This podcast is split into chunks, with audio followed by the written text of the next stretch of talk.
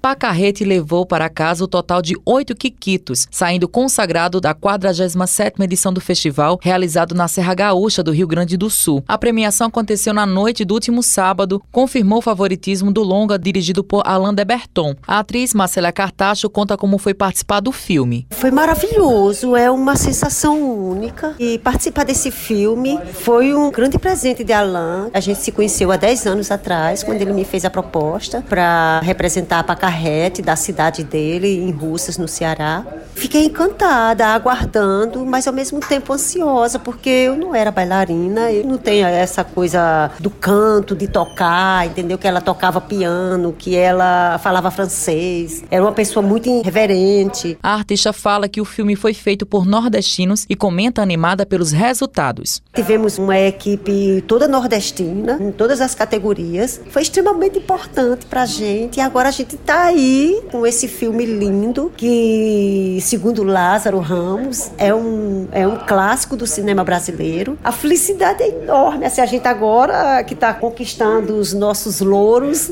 Marcélia conta que o cinema brasileiro vive uma fase difícil, mas que os artistas continuam resistindo. No Brasil inteiro temos a diversidade das artes, no qual a gente quer respeito, que o nosso cinema transcenda comercialmente, porque tem espaço para isso. O cinema ele movimenta um mercado enorme no nosso país. A gente ao mesmo tempo que está muito feliz, nós também estamos muito tristes de estar tá passando por esse momento difícil. E o cinema brasileiro não merece. O cinema brasileiro está em ascensão, o nosso cinema nordestino depois que regionalizou, que a gente criou os nossos espaços, os nossos editais, agora que a gente tem acesso a tudo, mas a gente resiste. Esse filme conta a história de uma artista resistente. A atriz Zezita Matos comenta sobre o filme e o papel do seu personagem. Chiquinha, a irmã de Pacarrete, e a causa de Pacarrete voltar exatamente porque Chiquinha fica doente e vai para cadeira de roda. A irmã vem ajudar. Oito quiquitos para o filme, isso para mim é um uma forma de dizer que o cinema está aí, é bem feito, é bonito.